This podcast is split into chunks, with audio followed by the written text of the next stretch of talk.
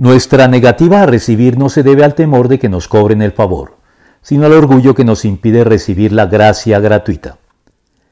Gracia es lo que define el trato de Dios con los hombres, tanto con los no creyentes como con los creyentes a lo largo de la historia humana.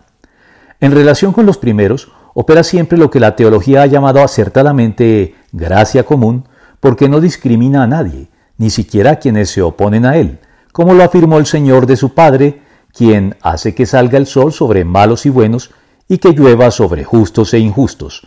Mateo 5:45. Y con los creyentes, además de la gracia común, también la gracia salvadora, porque por gracia ustedes han sido salvados mediante la fe. Esto no procede de ustedes, sino que es el regalo de Dios. Efesios 2:8. Y la gracia, a riesgo de ser redundante, es siempre un regalo gratuito e inmerecido que, precisamente por eso, a muchos les cuesta recibir, condicionados como estamos por la experiencia y por la instrucción a pensar que nada es gratis en esta vida y sobre todo por el orgullo que nos lleva a resistirnos a recibir nada por lo que no hayamos pagado, impidiéndonos acoger con humildad la invitación que Dios nos formula de esta manera.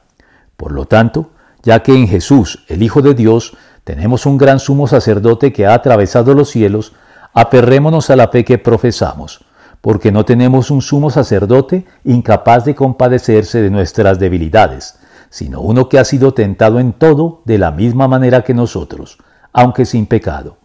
Así que acerquémonos confiadamente al trono de la gracia para recibir misericordia y hallar la gracia que nos ayude en el momento que más la necesitemos. Hebreos 4, 14 al 16.